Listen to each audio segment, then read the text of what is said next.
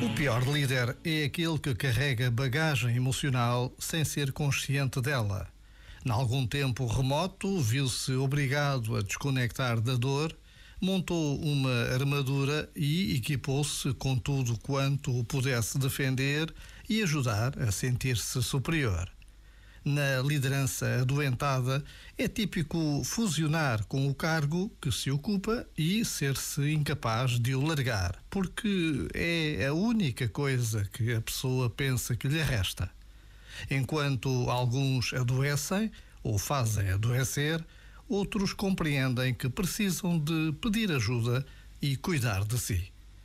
Já agora, vale a pena pensar nisto. Este momento está disponível em podcast no site e na app.